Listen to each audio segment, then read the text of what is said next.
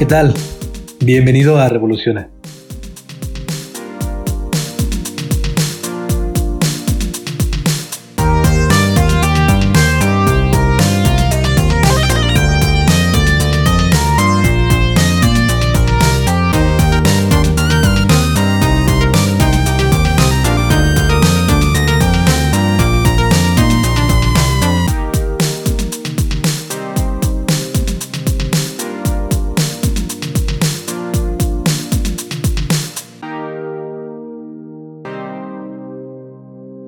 Tal? Gracias por acompañarme nuevamente de este lado en un episodio más de Revoluciona. Estoy muy feliz de tenerte por aquí nuevamente. Y bueno, el día de hoy estaremos platicando acerca de una de las principales objeciones para la resurrección de Jesús, la teoría de las alucinaciones.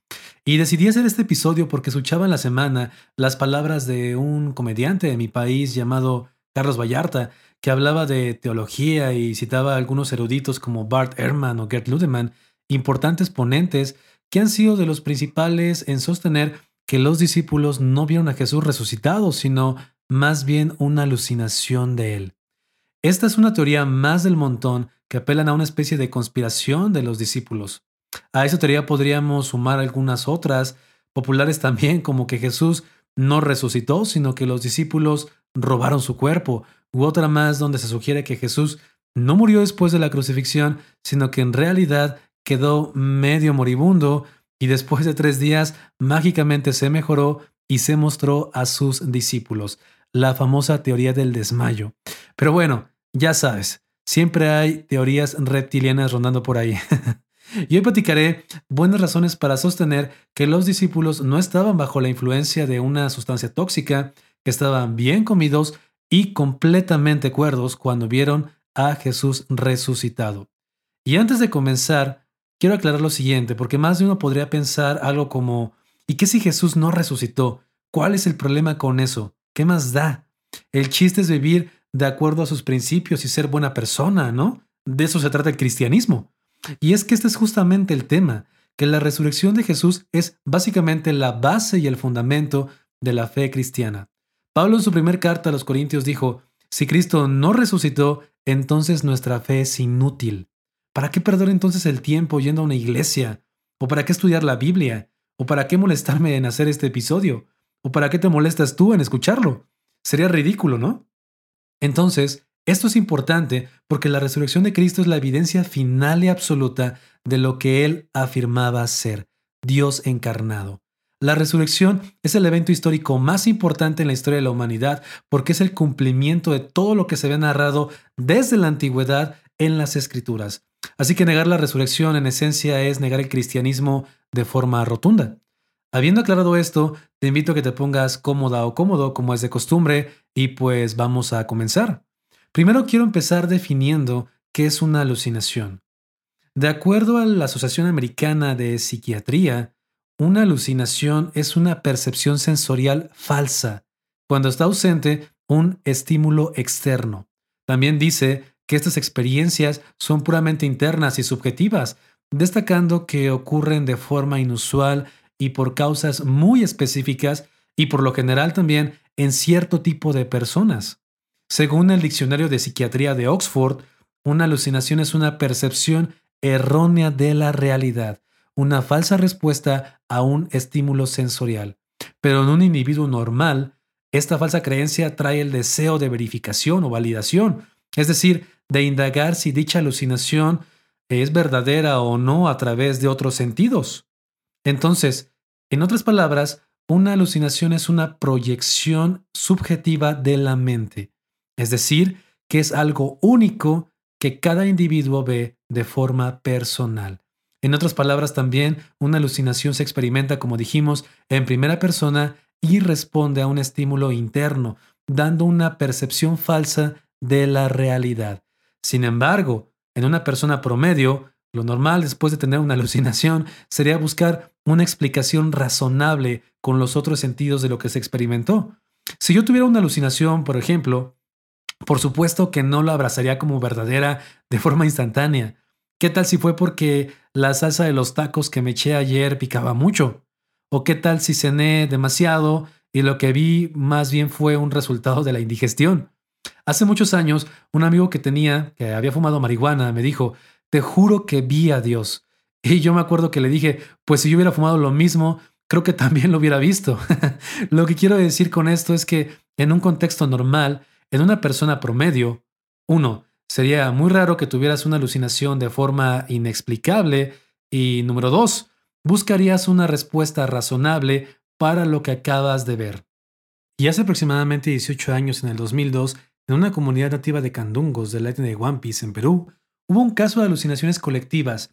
Se reportó un brote donde se reportaron aproximadamente 31 casos. Los síntomas más característicos de estas personas fueron los siguientes. Alucinaciones auditivas o visuales, ideas delirantes, agitación o euforia, sensaciones irreales, paranoia, incomodidad social, hostilidad no controlable, entre otras más. Y en este caso que se estudió clínicamente, desde luego, se observaron tres casos particulares que, según los médicos, presentaban los siguientes síntomas. El primer caso fue el de una chica de 16 años que presentaba movimientos pseudoepilépticos. Ella se quejaba y decía que veía al diablo y a un brujo con los que según ella hablaba. Asimismo se documentó que presentaba una conducta agresiva. También vieron que por momentos esta chica hablaba de forma coherente, pero después entraba nuevamente en una especie de trance.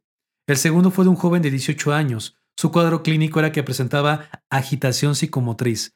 Los médicos decían que el muchacho saltaba y trepaba de un lado a otro y que decía ver al diablo también, pero a una mujer joven también que lo seducía.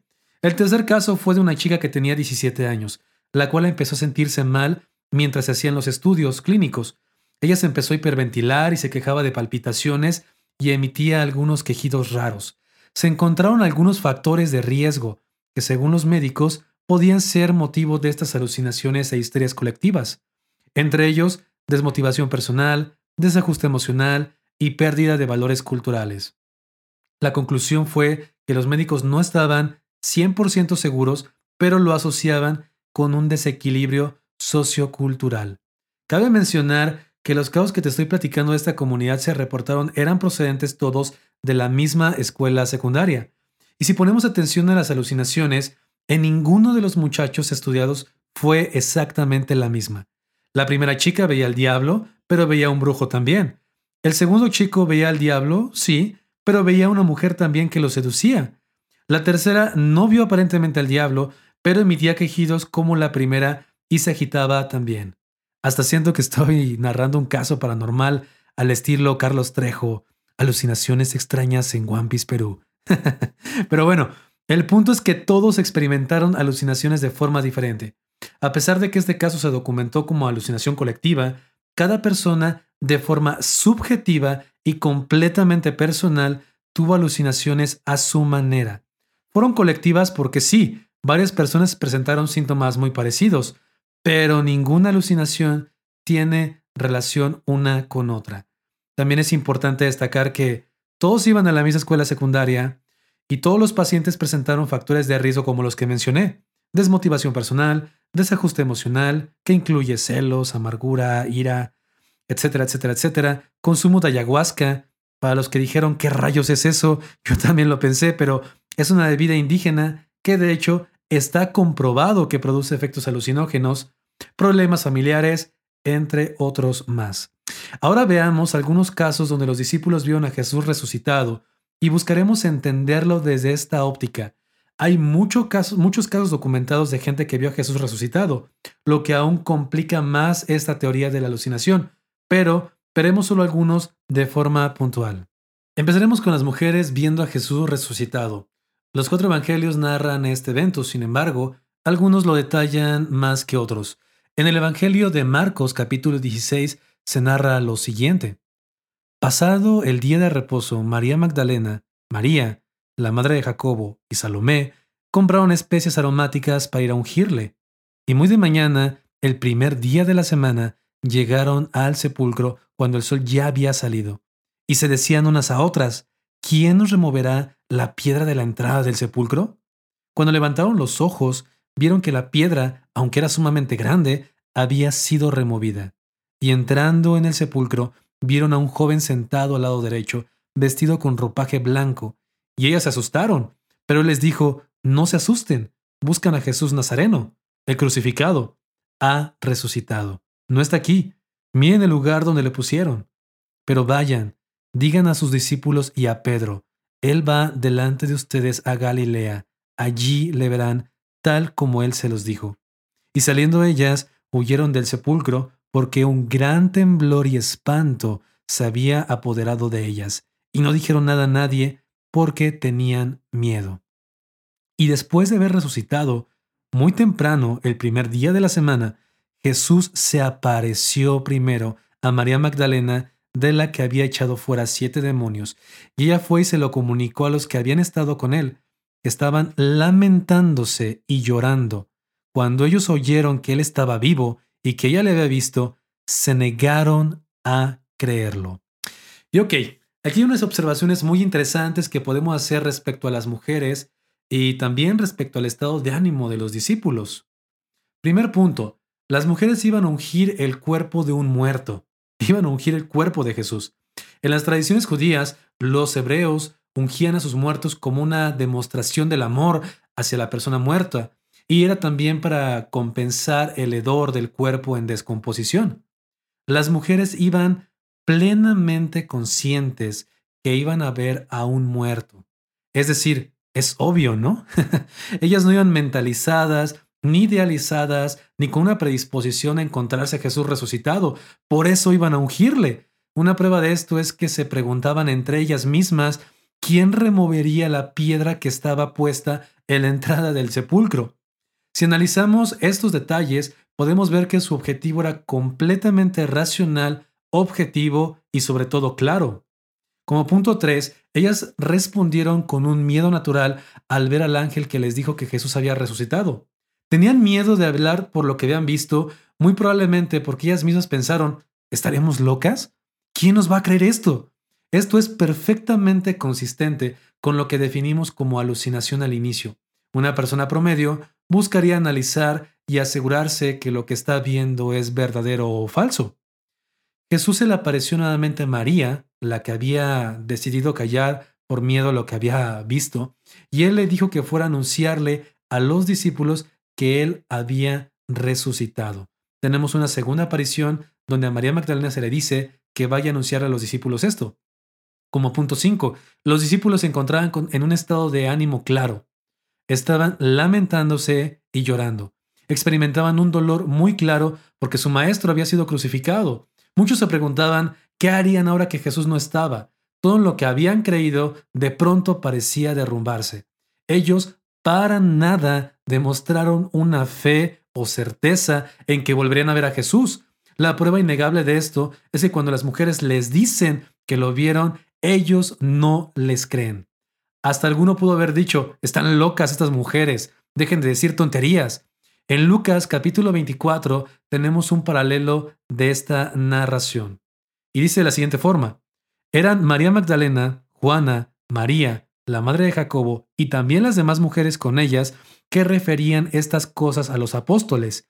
Y regresando al sepulcro, anunciaron todas estas cosas a los once y a todos los demás. Y a ellos estas palabras les parecieron disparates y no las creyeron. Aquí tenemos una clara respuesta de negación de los discípulos. No es tan fácil como afirmar, ah, es que seguramente alucinaron, eh, evidentemente ellos no presentaban en este momento en absoluto ninguna sintomatología que sugiriera que estaban alucinando. De hecho, todo lo contrario, se negaron rotundamente a creerlo. Complementaremos esto con el evento preciso cuando Jesús apareció a sus discípulos y para esto continuaré narrando lo registraron Lucas capítulo 24 y dice de la siguiente manera.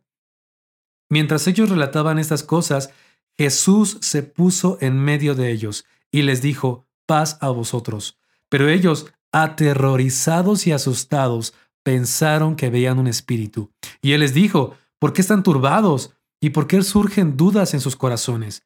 Miren mis manos y mis pies, que soy yo mismo.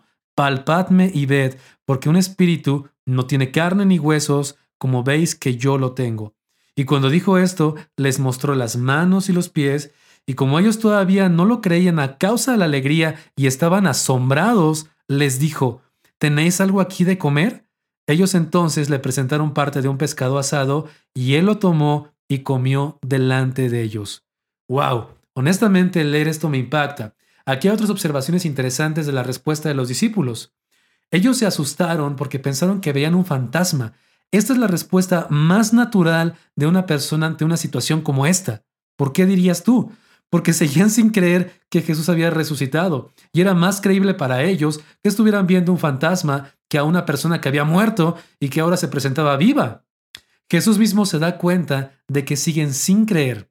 Jesús señala su incredulidad y los confronta con una pregunta. ¿Por qué dudan en su corazón? Así que les enseña sus manos y sus pies como evidencia de que es un ser humano de carne y hueso. De hecho, Jesús ofrece, los invita a que toquen sus heridas para que ellos mismos crean que realmente es Él. Ahora, antes de continuar, quiero señalar lo siguiente. No te comenté esto, pero para este episodio platiqué con una buena amiga, Pau Fernández, a la que por cierto le mando un gran saludo. Ella es psicóloga especializada en psicología clínica e hizo unas aportaciones muy valiosas para este episodio. Los factores importantes para una alucinación son el ambiente, la necesidad y el ritual. Es decir, es algo que normalmente se da con una predisposición mental seguido de un ambiente propicio y una práctica que estimula la alucinación. Por ejemplo, si tuviéramos evidencia de que los discípulos habían pasado horas sin dormir esperando la aparición de Jesús y que estaban en el aposento alto con incienso, recitando mantras, meditando, en una especie de trance o alguna especie de ritual de invocación, sería probable que alucinaran. El detalle es que no hay ningún registro histórico que sugiera algo así. Por el contrario, acabamos de ver que ellos estaban completamente desesperanzados, estaban completamente destrozados. Ellos dejaron clara su incredulidad de que Jesús resucitaría, lo que implica una dificultad muy seria y evidente para una alucinación. John Stott, un estudioso anglicano que en el 2005 la revista Time posicionó dentro de las 100 personas más influyentes del mundo, señaló que los discípulos no eran crédulos, sino más bien cautelosos, escépticos y tardos de corazón para creer. Ellos no eran la clase de personas susceptibles a alucinaciones, ni hubieran quedado satisfechos con visiones extrañas. Este comportamiento lo vemos a lo largo de todos los evangelios. Generalmente las alucinaciones se estimulan en un lugar con una atmósfera nostálgica, Aquí podríamos decir que sí había un ambiente nostálgico, pero eso no es suficiente, no es suficiente un ambiente nostálgico para desencadenar una alucinación. Esto lo vemos a diario cuando experimentamos, por ejemplo, una pérdida de una persona querida, de un familiar.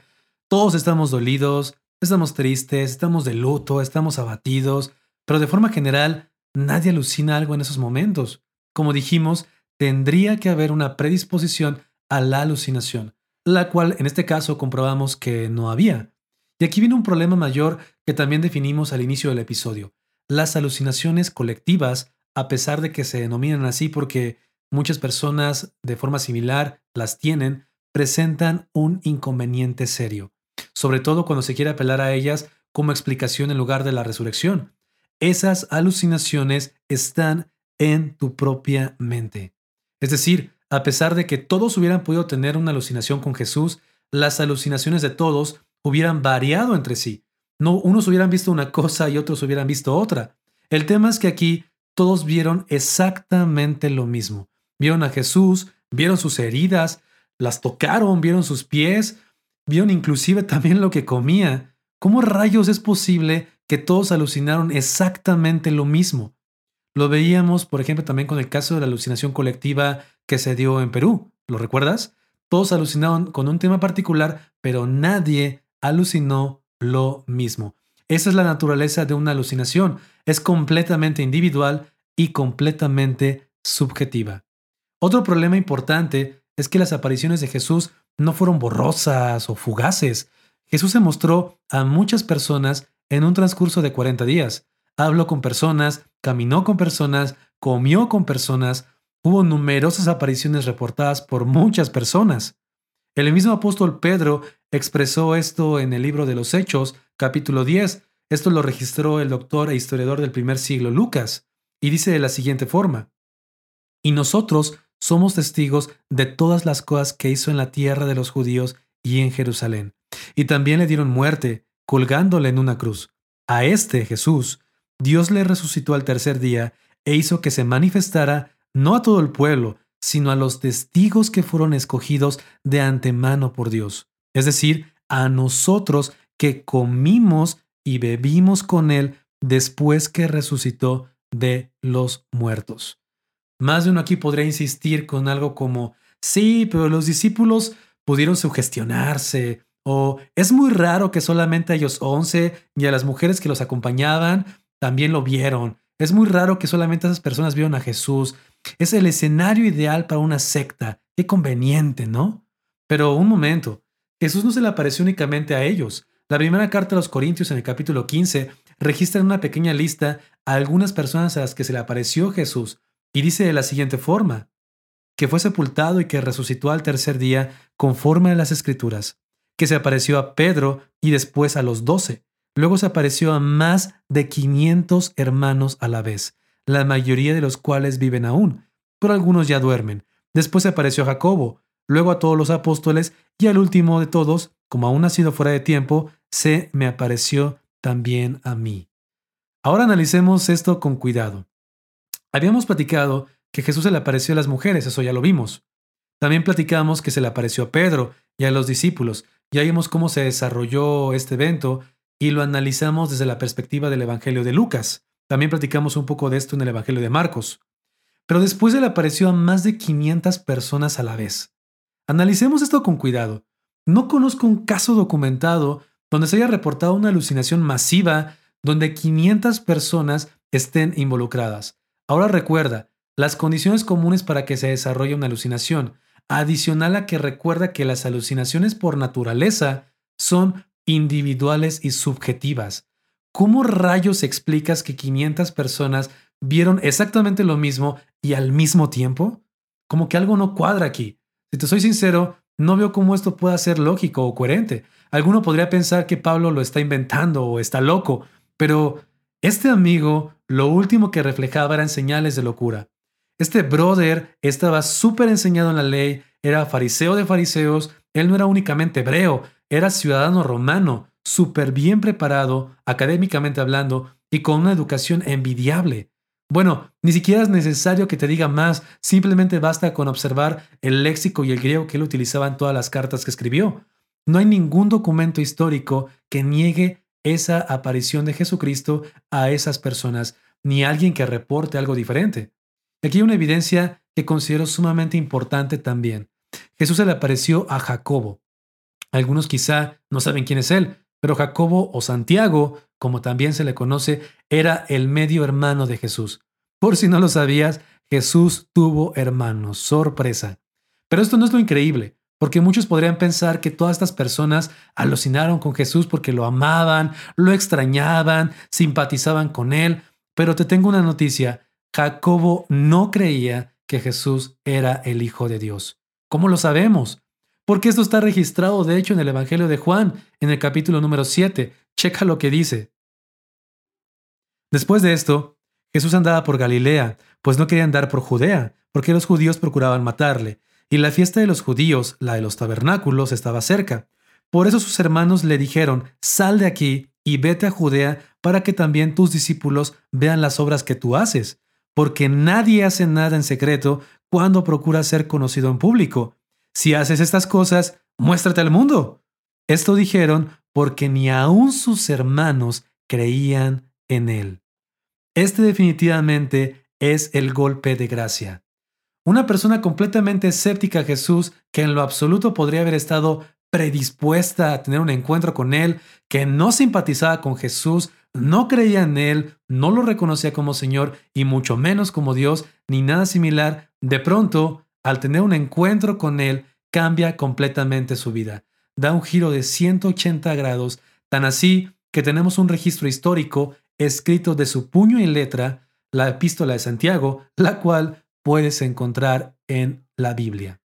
Agregamos a esto la imposibilidad de las alucinaciones de Jesús también porque nunca se dieron en lugares específicos. Es decir, no fueron en un santuario o en un templo siempre, sería muy complicado explicar las diversidades de las alucinaciones a tantas personas en tantos lugares diferentes. No fue como que Jesús aparecía en el aposento alto todos los días a las 3 de la tarde. No hubo nada místico en esas apariciones. Esto es contundente, porque Jacobo Santiago no era un seguidor de Jesús, mucho menos un fanático. Y eso que tampoco hemos hablado de Pablo, que además de no ser seguidor de Jesús, perseguía a los primeros cristianos, los aborrecía y los mataba, hasta que Jesús también se le presenta personalmente y todo cambia drásticamente. Pero esto es lo que tendríamos que esperar, ¿sabes? Justamente esto es lo que pasa cuando tienes un encuentro con Jesús. Jamás serás igual. Definitivamente una alucinación podría cambiar a una persona, con mucho a 30 quizá, pero a más de 500 personas comunes y corrientes, eso no lo creo, la verdad. ¿Podemos sostener que todas estas personas tuvieron alucinaciones con Jesús? Definitivamente creo que la conclusión más razonable es que no, porque hemos analizado varios detalles que no encajan para concluir una alucinación. Las alucinaciones son individuales. No puedes proyectar tu alucinación de forma personal a otra persona. Los discípulos presentaban una sólida incredulidad de que Jesús resucitaría. Ningún enemigo declarado de Cristo, y esto es importante, como los fariseos romanos, negaron la resurrección de Jesús. De hecho, sobornaron a las personas para que dijeran que no había resucitado, sino que se habían robado su cuerpo. Por último, los seguidores de Jesús estuvieron dispuestos a morir por sostener la verdad de que Jesús resucitó. ¿Qué persona conoces que moriría por sostener algo de lo que no está segura o algo que alucinó? Pienso que se requiere mucha más fe para creer que todas estas personas tuvieron exactamente las mismas alucinaciones con Jesús comparado con la fe para creer que Jesús realmente resucitó. Qué irónico, ¿no? Para concluir, hay una frase muy atinada que William Sanday, doctor en teología por la Universidad de Oxford, escribió. Y él dijo al respecto de la resurrección o al respecto de esta objeción a la resurrección, ninguna aparición, ninguna mera alucinación de los sentidos ha logrado jamás mover al mundo. Qué excelente manera de decirlo. Y bueno, hasta aquí dejaremos el episodio del día de hoy. Encuéntrame en Instagram como Revoluciona y hazme saber tus opiniones al respecto. Me encantaría leerte. Espero tenerte por aquí en el próximo episodio y mientras tanto, paz.